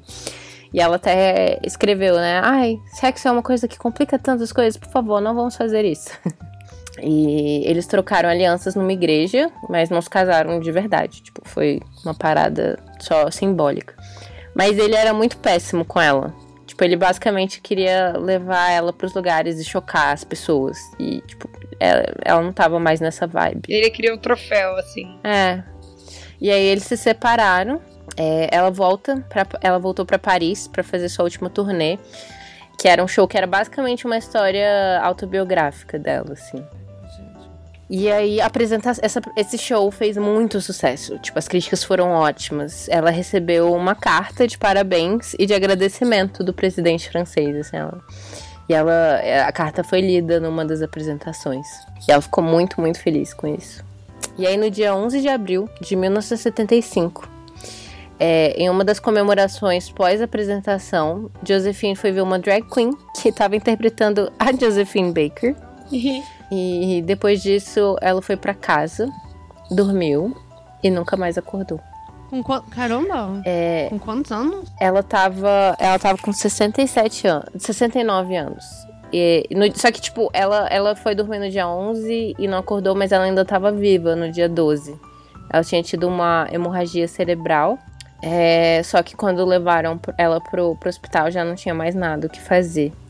Mas ela tava, tipo e... assim, em estado vegetativo? Ou ela tava morta? Não, ela tava morrendo, ela tava morrendo. Caramba, mas foi o quê? Tipo um tumor? Sim. Que explodiu? Foi uma hemorragia, é, não sei. Não, do nada? Aneurisma, sei lá. Ah, é, provavelmente foi um aneurisma. Assim. Que estourou, sim. sim. Caramba. E ela tava, ela, quando ela foi encontrada, ela tava na cama dela e ela tava cercada com, tipo, os jornais com as, as críticas maravilhosas do, do desse show dela. Sim. E foi assim. Caramba, e tipo assim, qual a idade dos 90 filhos dela? Tipo assim, era tudo criança? Ai, eu não sei. Eu acho que eles eram. Não sei. Não, porque essas crianças se fuderam muito, então, sabe? Não, eles, eles, é, eles tiveram vidas ótimas depois disso. Tipo, tem dois deles ainda tomam conta daquele. Da, do, do da boate. Não, o Chateau já era. Ah, é mas verdade. da boate dela em Nova York, por exemplo. Um deles tipo, escreveu um livro sobre ela, uma biografia dela. E, tipo, entrevistou milhares de pessoas. Porque, tipo, tudo que ela contava, né? Ela escreveu várias. Ela, escreve, ela, ela contava várias coisas, e cada, cada vez ela contava diferente e tal. E aí ela foi ele foi atrás das pessoas mesmo. Pra descobrir. Eu tive a impressão de que ela tava, tipo, bem em dívida no final da vida. É, eu não sei como ficou a situação financeira no final. Mas não sei se a dívida passou pros filhos também, né? Cara, eu tenho, eu tenho uma pergunta para te fazer, porque ela influi... eu tô em dúvida entre duas casas que são bem opostas. E essa Eita. pergunta eu acho que ela influencia um pouco para onde eu vou. É, tá. porque ela começou a trabalhar muito criancinha para ajudar a família, certo? Não, não. A família veio que falou. Só, ah, mas não, eles não queriam, tipo, eles não queriam que ela desse o dinheiro pra ela. Ela não, tipo assim, fazia pra dar o dinheiro pros pais. Eles só falaram, sai daqui. Não, fazia, ela dava o dinheiro pros pais. Era obrigada a dar o dinheiro pros pais. Os pais mandaram ela Tra pra trabalhar. Tipo, ela não. Ah, eu vou parar de estudar pra trabalhar com meus não, pais. Não, sim, gente, mas ela provavelmente não era a única dos seis que tinha que trabalhar, né? Não, provavelmente todos tinham. É. E. Mas assim, mas ela rompeu com a família dela? Cara, ela teve. Ela teve. Ai, eu esqueci de falar isso. Ela, tipo, tinha uma relação bem conturbada com a mãe, uhum. mas quando. Teve uma da, em uma das viagens dela para os Estados Unidos, eu acho que é aquela que ela começou a, a fazer mais ativismo. Uhum. Ela convenceu a mãe dela e a irmã dela a, a irem para França com ela. E elas ela foram? elas juntas. Foram. Ah, maneiro. E aí? Thaísa, que casa? Lufa-lufa. Por quê? Como assim, por quê? Porque Ai. você se ouviu? Eu, hein? que ideia! Amo. Então, eu tenho meus argumentos pra Lufa Lufa, mas eu tenho, eu tenho argumentos pra outras casas também. Mas eu escolhi Lufa Lufa porque eu fui anotando, não literalmente. Mas eu fui anotando enquanto você falava, eu fui tipo, vendo qual casa, qual, quais características tinha aparecia mais. Uhum. E não uhum. necessariamente qual, tipo, e, e, qual era mais, mais presente mesmo. Porque, cara, to, eu, todo mundo tem um pouco de tudo, né? Sim. Então a gente tem que ir pelo que tem mais. Eu vi bastante nela de Sou Serena Sim. e de Lufa Lufa. Foi exatamente, eram as duas que eu tava que eu tava em dúvida, com certeza. Pois é, só que assim, tipo, ela era, ela tem muito do individualismo da Lufa Lufa por querer e por, desculpa, individualismo da Sonserina, mas ao mesmo tempo ela quer por, ela, ela quer abraçar o mundo, que quer todo mundo e vem geral e é todo mundo todo mundo unido, que é uma coisa meio lufa-lufa, assim. Uhum. E, é, e é meio estranho isso, porque é me, ao mesmo tempo que ela quer, tipo, vamos adotar todo mundo, ela, tipo, ah, eu quero adotar essa criança, mas pau no cu da família deles. É, e é também um, um é, pouco por motivos egoístas, assim, sabe? De tipo assim, dela se sentir carente e ela querer um monte de gente dentro de casa. E porque eu tive Mas... eu, eu tive essa impressão, pelo menos, ah. e meio que tipo assim, pra quase que compensar o que ela via em si mesmo. E uma outra parada também, pra tipo assim, é, Lufa, foram pequenas coisinhas, né? Porque tipo, eu achei ela muito lufa-lufa. E assim, é, é foda, né? Que a Glenn começa a falar e já assim, ah, ela escolheu alguma lufa-lufa pra falar sobre daquela. mas. Gente, eu nunca, eu nunca escolho a casa antes de Não, mas é porque é impossível. É impossível. A não ser que você escolha alguém não, muito Além óbvio. de ser impossível, mesmo, mesmo depois de fazer a pesquisa, geralmente eu, eu não penso na casa. Tipo, eu tô tão focado na pesquisa e só quando a gente começa a discutir que eu, que Entendo. eu penso. É que nem o Rafa que me acusa de ser uma Grifinória enrustida. É... Nossa, você é muito. não, é porque, gente, é porque a Grifinória e a Sonserina estão, tipo, assim, eu estou fazendo, eu estou juntando os meus dedos juntos. Elas, eles vão. Eu sei, mas, imaginando. Mas já que você está fazendo essa comparação, eu quero levar pro meu argumento. Tá, mas rapidinho, eu queria só é... falar uma parada dela ah, sobre ah, tá. ela ser lufa, que teve um momento que eu achei, tipo assim, uma de pura inocência lufa-lufa. Que foi assim, quando você falou que, tipo que ela não conseguiu um papel na Broadway com 15 anos porque ela falou a idade dela e ela precisava ter 16, é. sabe? Isso é tipo E assim, ela tinha 15! E ela Pô, tinha 15, era tipo meses. Eu fiquei assim, cara, que inocência lufa-lufa dessa mulher, cara. Mas talvez ela não soubesse mesmo. Ah, é. cara. Cara, mas eu tô, eu tô mais entre lufa-lufa e Grifinória. E eu vou explicar por quê. Como você falou dessa afinidade entre a Sonserina e a Grifinória, uhum. eu acho que tinha muito isso de ela gostar de ser adorada. Uhum. Sabe? De ela. E de ter, ela ter essa parada.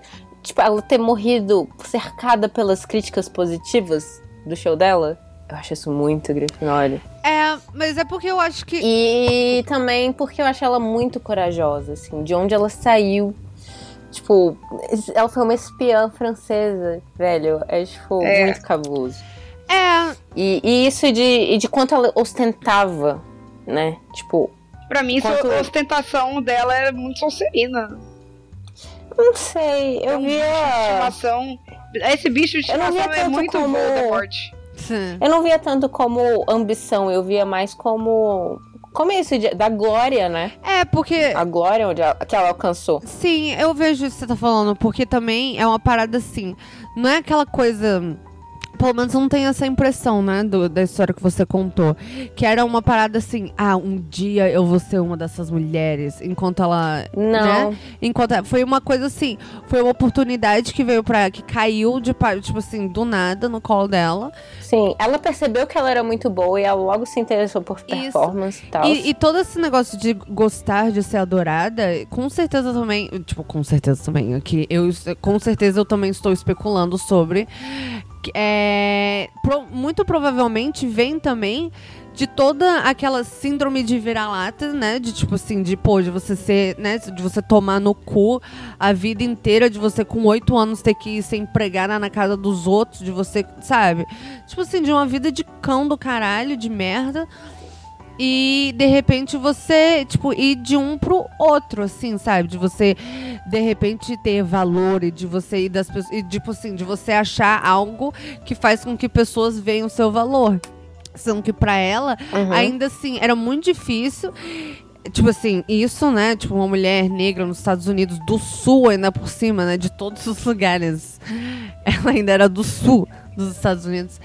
E. E tudo isso, eu acho que, tipo assim. Não, não necessariamente é uma coisa que é Tipo assim, é, é algo que provavelmente foi construído. Gente, eu né? falei não. que Missouri é, dos, é do sul a, o episódio inteiro, mas na verdade é do meio oeste americano. Okay. Não que seja muito melhor. É tipo perto de Kentucky e do Tennessee. Então... É, do que você fala. pra mim é tudo Então é, é, bem. É, é tipo na merda. Não é sabe? é Nova tipo... York, é sul backwards America, tipo, é merda, sabe? De qualquer jeito. Uhum. Poderia ser qualquer lugar, poderia ser da Califórnia, era 1906, ela nasceu na merda. É. Sim. A Califórnia quase não existia nessa época. É, era. Hollywood é... foi criado mais ou menos agora. Sim. Em 1906 Era México antes? Ou eu tô falando merda? Ou era não, não, não, não, Era, era, já, já era Estados Unidos, já era Estados Unidos, mas, mas, tipo, ainda não existia Los Angeles, né? Que era, tipo. Não, mas existia o estado. Que era o outro lugar progressista. Sim, ah, sim, sim, sim, sim, sim, sim. Você tá falando É o que eu quero dizer, tipo, não... tipo, progressista. Porque Nova York era progressista e hoje em dia, né, tipo, a Califórnia é considerada progressista, uhum. mas na época não existia ainda aquela, aquele bando de artistas de Hollywood lá. Não existia progresso nos Estados Unidos na época. é. Sabe, eu acho que, basicamente resumindo, né? Eu acho que isso veio muito de, tipo assim, do nada ela. Ah, isso que eu faço é algo que, assim, faz com que pessoas me dêem o valor que eu mereço, né? Ou que eu acho que eu mereço, sei lá, de qualquer maneira, né? Tomara que ela achasse que merecesse. Mas eu acho que sim. O comportamento dela é finalmente estão me tratando como eu mereço. Pelo que você fala dela ser tipo uma diva, né? Abre aspas. É. Eu não. Eu, eu não sei. Acho que eu teria que pesquisar mais, assim, sobre, sobre a psique dela. Porque, tipo, agir como diva não quer dizer que você acha que você mereça ser uma diva. Às vezes é. Às vezes é uma performance ainda, né? Ah, mas cara, a gente tem que trabalhar com quem tem, cara. Gente, mas eu acho que é. uma parada que eu acho, tipo assim, que eu acho uma, uma, das paradas mais fodas nela é que ela não era dela, tipo assim, ela em 1906, negra, ela não era uma mulher que abaixava a cabeça pra homem nenhum, sabe? Ela com 13 não. anos levou o marido dela pro hospital, foda-se, tipo, sei lá, vai saber o que que aconteceu, né? Com uma garrafa na mão. Entende? Ela, tipo ela, ela, sim, ela, eu tenho essa impressão, sim, de que ela, pelo menos, ela se dava valor, entendeu? De que ela. Ou então ela baixava a cabeça, era muito mais fácil para ela, tipo, baixar a cabeça, tipo Não, assim. ela nunca baixou a cabeça. E ela nunca fez isso. Sim. Eu acho isso bastante Ela se com 15 anos já tinha se divorciado duas vezes. Pois é, cara. Sim. Pois ela é. nunca dependeu de macho. Nunca, nunca. nunca. E ela nunca... Nem quando ela era pobre com 13 Cara, anos. pois é, pobre ela na merda trabalhando. com 13 anos. Gente, com 13 anos. 13 anos. 13 anos. Tipo, bizarro, bizarro. É tipo muita... Desculpa, mas é muita autoestima. É sim, cara. É sim. É sim. É foda, é difícil isso. É. Eu acho que eu vou. Mas eu não sei pro que, que você tá. Eu não sei pro que, que você tá. Pro que, que eu tô argumentando. É, é porque eu, eu, queria muito Sonserina, entendeu? E, até porque, por isso que eu fiz a pergunta da, da família. Eu pensei assim, ah, vamos ver a lealdade de sangue, né? Mas. Não. Mas sei lá, eu. Tô em muita dúvida agora. Na verdade. Eu não sei o que, que eu tô argumentando. Tô argumentando só que ela era foda. Ela era. Só queria dizer que apesar de qualquer casa pra onde casas. ela vai, é que independente ela... da casa que ela ah. for, ela é foda. Ela é foda. De novo, divergente. Div é, mas eu, eu acho que eu quero, eu quero tirar a Lufa-Lufa daí, sabia? Eu quero tirar a Lufa-Lufa Por de... quê? Porque, porque eu me convenci de que ela vai ser ou Sonserina ou Grifinória. Baseado no- naquilo que eu tava falando, entendeu? Dela não querer baixar a cabeça, dela não, tipo assim, aceitar o que... Tá, Mas por que, que isso não poderia ser uma característica Lufa-Lufa também? Eu não tô falando Eu que não é também, tá- mas eu acho que é mais forte. É porque, na verdade, assim. Eu super caí na pilha da Glennis de ser Grifinória, só que eu não quero concordar com ela. a verdade é que isso que acabou de acontecer. eu não quero falar que a Glennis você, tá certa, Thaísa? Então, eu quero, tipo assim. Vocês estão vocês estão com raiva de mim porque eu ganhei da, da, da Chapeuzinho Vermelho. Eu tô indignada com isso. Fiquei indignada. E Thaísa, você tá balançada? Então, cara, eu não sei. Que... Eu quero ouvir seus argumentos, Glennis. Cara, foi isso. Eu acho que ela veio de um lugar muito escroto. Eu acho que ela teve Mas qual que é a sua coragem. casa? Ela falou Grifinória. Tá. Eu acho que ela teve que ter muita coragem pra fazer tudo que ela fez. E, tipo, eu não sei o quanto disso foi, foi ambição, que seria uma coisa bem sonserina, mas, tipo, ao longo da parada parecia só que ela queria sair daquele, daquele lugar onde ela tava e aconteceu de ela ser muito boa no É. que ela fazia. Mas eu também, eu não, E de ela ser. eu não quero, desculpa, eu te E de ela ser driven o suficiente, sabe? Sei. Mas assim, eu não quero te interromper e eu não quero de maneira alguma diminuir a coragem dela. Mas é também aquela coisa, tipo, tá, uma mulher ofereceu uma pilha de dinheiro pra ela ir pra França, tipo assim, performar. Ou ela ficar nos Estados Unidos na merda, tipo, comendo cocô e, tipo, sendo empregada, entendeu? é, tipo assim. Eu acho Não que é uma escolha. coragem, é, é eu só- acho que é uma escolha bem, assim, né, não é uma escolha Olha, muito tipo, difícil, entendeu? Ó, com 15 anos, com 15 anos ela tava casada com Willie Baker. Tava, tipo, ele era, ele era, ele era empregado, ele, ele tinha um, ele tava estável, ele tinha uma casa. E, tipo, ela preferiu deixar isso pra trás porque, porque, tipo, ela não tava feliz, sabe? Tá, ela, teve ela, sair trabalhou. sozinha ir pra Nova York. Ela trabalhou dos 8 Com anos. 15 anos. Ela trabalhou dos 8 anos até, tipo. É, até, Até os o fim da vida 15, dela. Quer dizer, a, Não, a, até a o vida fim da vida inteira, dela. lógico, mas estou falando assim, de trabalho, né? Eu, tipo assim, tô imaginando ela, de novo, de quatro no chão e limpando o chão igual a Cinderela, numa época que não existia rodo, por algum motivo. Não, eu Foi tão sei. engraçado você falar de Cinderela porque a avó dela contava essa história pra ela e ela era, tipo, a menina fedida da escola, né? E aí ela se sentia muito representada por Sim, essa história. eu, sim, sem dúvida, e que virou uma, né, princesa, etc, etc. Eu só, eu só acho que, tipo assim, eu não tô. eu não- de novo, eu não quero diminuir a coragem dela, mas eu acho que também não é uma situação. Eu acho que é uma situação que muitas pessoas teriam feito a mesma escolha. Vou falar assim, desse jeito, entendeu? Você entende? Por exemplo, eu acho que assim, a, co- a coragem maior dela é que ela não precisava, tipo assim. Por lutado virar, guerra. virar uma Foi espiã, entendeu? espiã. Ela- É, isso ela não eu precisava acho que essa fazer. é a parte corajosa da história. Mas ela É, se, se for pra mudar ter dos uma Estados parte Unidos. Grifinória, É. só pra escolher uma parte Grifinória da história dela, a parte Grifinória é a parte que ela foi espiã na guerra. É, se bem que. não, mas então, esse daqui tem- ó, eu tenho três porque grandes- você não pode ser. Se você é um espião famoso, você é um péssimo espião. Então, espião é um emprego de Sim. Sonserino. Mas ela foi condecorada depois, né? Ela Teve o retorno triunfante pra Paris. É. E, teve, e tem três coisas. Primeiro, isso de ela ter, tipo, né, Uhum. praticamente entregado a vida dela pra França. Ela ter dito, "Eu- tudo que, que, a- que eu tenho a França me deu. Tipo, e ela fala que não é por ela. E ela virou espiã. É, segundo, o fato de ela querer ser reconhe- reconhecida nos Estados Unidos. Ela queria muito ser reconhecida nos Estados Unidos. Ela continua voltando. E é, é porque as três coisas, né? A parada de ter sido espiã pela França, ela querer ser reconhecida nos Estados Unidos, e terceiro, ela, ela ter morrido cercada por críticas positivas do trabalho dela. Eu acho tudo isso muito, muito Grifinória. E, tipo, muito forte. Três partes muito importantes da história É, dela. que também pode ser Sonserino também, sabe? Ah, não, eu vou, eu vou ficar. Eu, vou, eu mudei de novo e eu vou votar Sonserina. Tá, eu acho que tudo que isso que a Glennis falou fez eu ir mais pra Sonserina do que pra Grifinória. Porque isso tudo é, tipo, orgulho. Não tem nada de coragem, não tem nada de É. nobreza, não tem nada de ousadia. Como representar É, tipo- um país que, que não é por você mesmo, por falar que é pelo país, Tá, não, não, é, tá, não é beleza, coragem. Mas isso é menos. Cara, isso é menos Grifinória. Tem um, um que é, Como que é assim? Grifinório.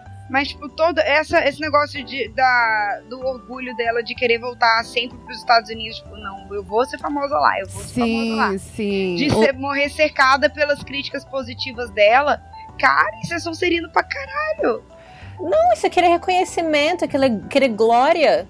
Isso é, é, é, tipo a definição do Grifinório. Sim, mas eu acho que Eu isso acho que não. ainda é menor do É literalmente. Não, cara, porque. Não, porque no Sabe o que, que é também? Vocês são as recalcadas Não, não é que não, não gostavam de cara. ter ganhado no outro. Não, eu acho. Não, porque eu acho que, tipo assim, tem coisas da Grifinória. Mas essas, essas mesmas coisas podem ser argumentadas pela Sonserina. E daí tem as outras coisas Não. que são muito Sonserinas. São sim, Glennis. Tipo assim. Eu não acho. Ela querer ser amada, ela criar uma família através das, das, das etnias e das nacionalidades pra criar uma comunidade de, amor Ah, que amasse ela. ah. E o que que. Eu ah, acho isso muito Lufa Lufa e Grifinória. Grifinória. Isso não tá. Eu acho Por que, que isso é Grifinória? Eu, eu, primeiro, não, cara, ela, não. Eu Tem tava super, gente, eu comecei, Sonserina é supremacista branca. o quê? Você fumou cocô, né, Glennis? Você fumou cocô, você só pode ter fumado cocô. Não é possível, você acabou de falar isso. Em plena terça-feira, a Glenn já fumou É. cocô. Não, é tipo assim, caraca, quantos charutos de merda você fumou agora? Não é possível. Tipo, que você acabou de falar isso.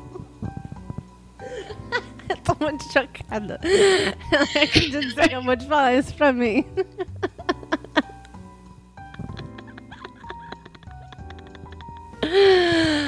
Ai, meu Deus. Tá. Eu estou dizendo que, tipo, a J.K. Rowling escreveu usa Sonserinos inspirados nos nazistas. Aham. Bem, mas isso é um problema dela. A gente tá disso. fazendo aqui, tipo, Esse é o problema dela. É, e O tem. morreu. E aquela, e aquela parada, assim, se a gente vai realmente usar o livro, a gente pode dar, tipo assim, um milhão e meio de, de tipo, de exemplos, sabe? Tipo. Cara, começando aqui, por exemplo, Snape, entendeu? Tipo. A pessoa que larga tudo porque ele é espião por amor, tararana, vive a vida inteira, tipo assim, dedica a vida inteira dele sobre, tipo, uma pessoa que morreu há mil anos atrás, que ele amou desde cinco anos. Então, isso, tipo assim, sabe? Existe lealdade, existe amor. os próprios Cara, existe lealdade e existe amor. E, tipo assim, alunos. desculpa, ela, ela, eu ia falar alugou. Ela alugou 12 crianças pra deixar largada dentro de, tipo, assim, uma mansão apodrecendo pra chegar de voltar de vez em quando pra saciar somente o ego dela, certo? Mas isso é tão grifinório. Ego. Caraca. Bom, eu tenho. Eu, tipo assim, eu não sei. Não. Não, eu, não, eu simplesmente não concordo com você. Eu não consigo nem argumentar mais, porque eu acho que você tá falando merda. eu posso argumentar um pouco pra Lufa Lufa, então? Pode. Ai, meu Deus, fala. Olha, meus argumentos pra Lufa Lufa, dos pontos que a história que a Glennis contou. Eu não vou conseguir lembrar tudo porque eu não tô com ela escrita aqui. Eu Uhum. consegui lembrar algumas coisas.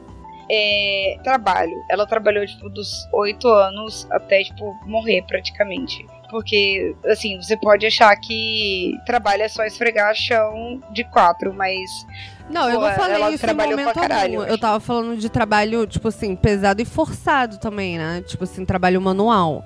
Eu não falei que ela parou tipo, de ela era uma trabalhar. empresária. Ela era uma empresária e, tipo, ela, independente do que ela fez, assim, de, de que deu errado, ela tava sempre se reinventando e tava sempre ali é, na labuta, né? Uhum. Aí, o que mais? Tolerância. Sempre tava rolando ali com ela. é, ela tava, tipo, querendo. Ela teve uma época de, de militância, né? De, ali nos Estados Unidos e na França também.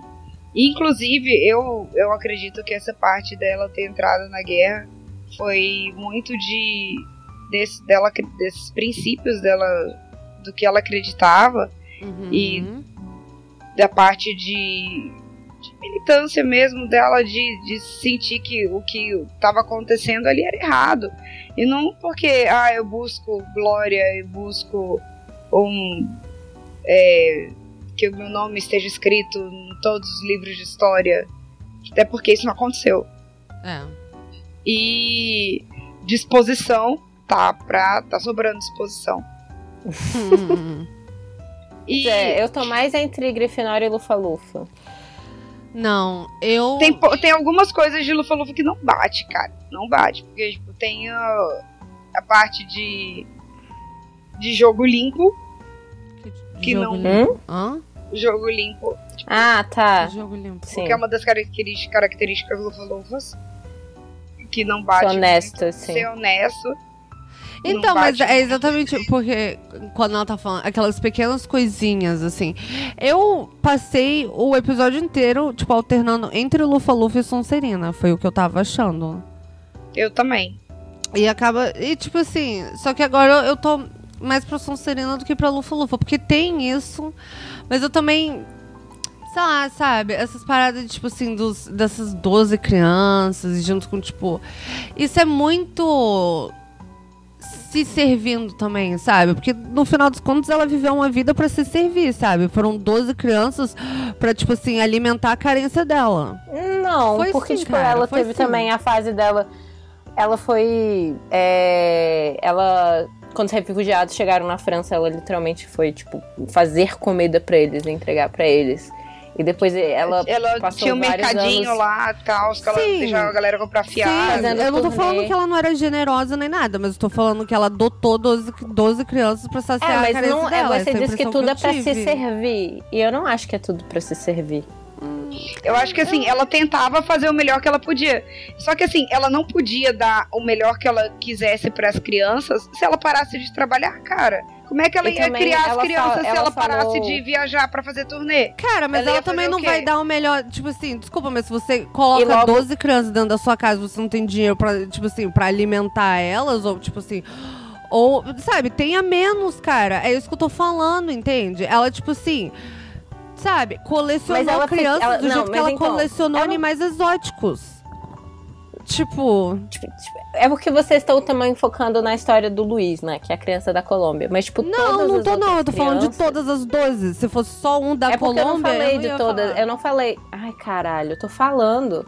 Que, tipo, todas as outras crianças têm histórias muito trágicas, assim, de, tipo, perder pais em em, em, acidentes e tal. Tipo, ela sentia muita pena das crianças quando elas entravam em contato com essas histórias. E quando ela. E, e, a ideia dela, quando ela começou a adotar as crianças, era criar uma comunidade, era criar amor entre raças, amor entre. A, a, a, atravessando barreiras das nacionalidades. É. Então, tipo, eu acho que a ideia inicial dela talvez fosse essa, não deu certo, ela acabou tendo que criar todo mundo sozinha. Não, porque aparentemente o cara continua ajudando, não? É, ajudando, não, não participando. Cara, tipo assim, ele, ele foi trabalhar para pagar a pensão, né? Na história da Glennis. Na Sim, história cara, da Glennis. mas você, você tem noção quanto que, que custa uma criança, mano? Quanto que... E um castelo? eu não sei, eu nunca comprei uma. é caríssimo! Já tentei comprar no Mercado Livre. Ah, não cara. Consegui. Limite do meu cartão Gente, mas é porque, tipo assim, eu, primeiro que eu acho que a Glenn tá, tipo assim, eu, Glenn, eu acho que você, vou acusar você, eu tô falando a Glenn. Eu acho que você tá, tipo, incomodada com Sonserina, como se a gente estivesse falando que ela é, tipo, uma péssima pessoa, o que ela, obviamente, não é. Nunca. Eu, tipo, a gente já colocou pessoas que eu gosto na Sonserina. Eu gosto da Sonserina. Eu passei anos. Por isso que você acha que, que é a supremacia branca somente? Não, eu falei de brincadeira, mas foi porque, tipo, é literalmente o oposto nesse caso. Tipo, é pelo, pelo, pela inspiração da, da JK, eu, tipo, falei de brincadeira. Você ficou claramente incomodado. Eu fiquei muito ofendida, assim.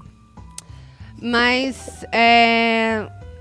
Ah, cara, eu não sei. Eu, tipo assim, eu aceito o Lufa-Lufa porque o tempo todo eu tava entre o Lufa-Lufa e Sonserina, mas eu não aceito Grifinória. Mentira que você, muda, você mudou de ideia pra Grifinória. Mas eu não você quero, só mas tá eu... querendo me contrariar. Não, foi um breve segundo que, que ela não, mudou de ideia foi, pra tipo, Grifinória. Foi muito rápido, cara.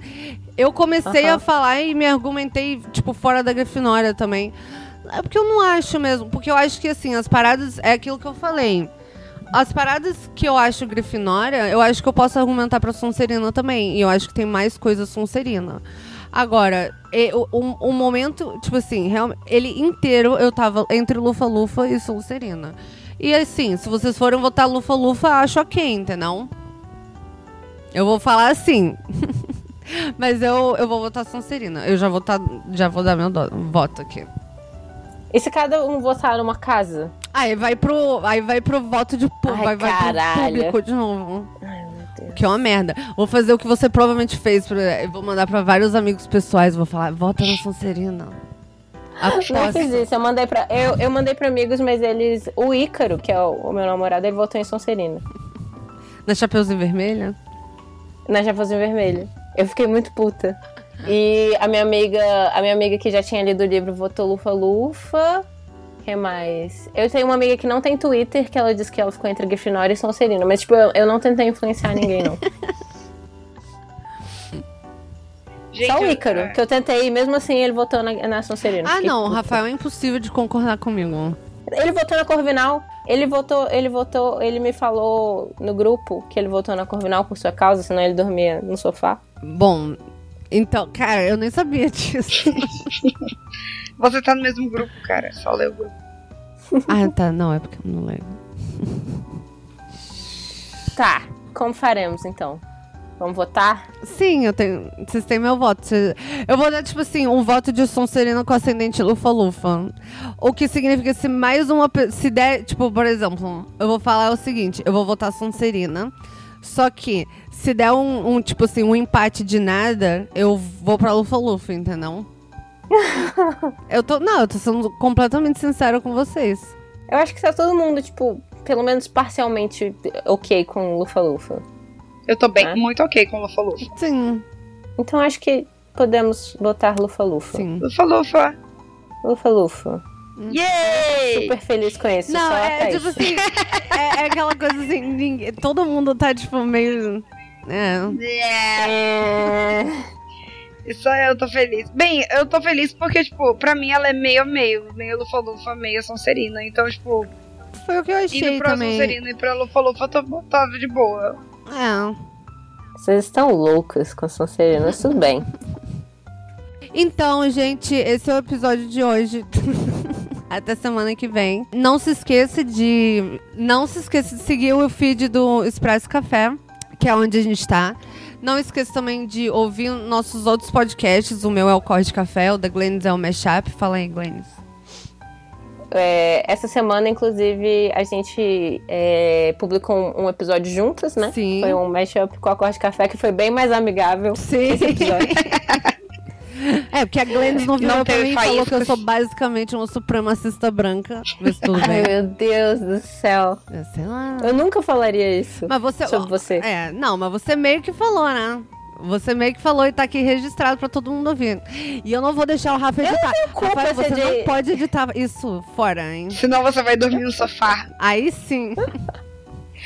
Eu não tenho Vou culpa dormir se de calça você jeans. escreve mal essas paradas. Ela Aquela- escreveu a gente isso é o bem pior, mal mesmo. Ela escreveu A isso bem gente é o mal. pior podcast de Harry Potter. É tipo o podcast de Harry Potter que odeia J.K. Rowling.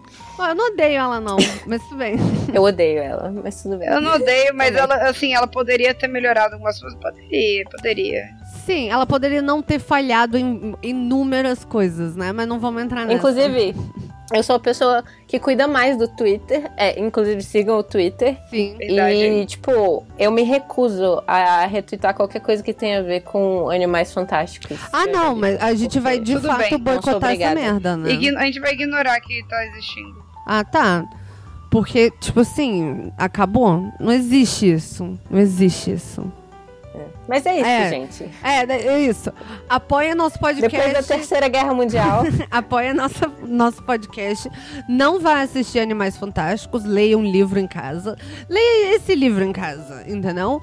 E daí, tipo assim, fique satisfeito com isso. Fique satisfeito com isso.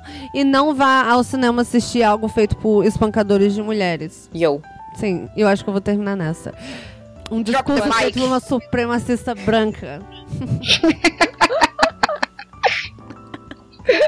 Você sabe que o Sonserina é rancoroso, né? Eu vou mencionar isso pro resto das nossas vidas, Glennis. Sou serina e Ai, canceriana. Deus. Isso, eu sou o pior Com- dos combos. Com lua Com em Ares. Ares, sei lá.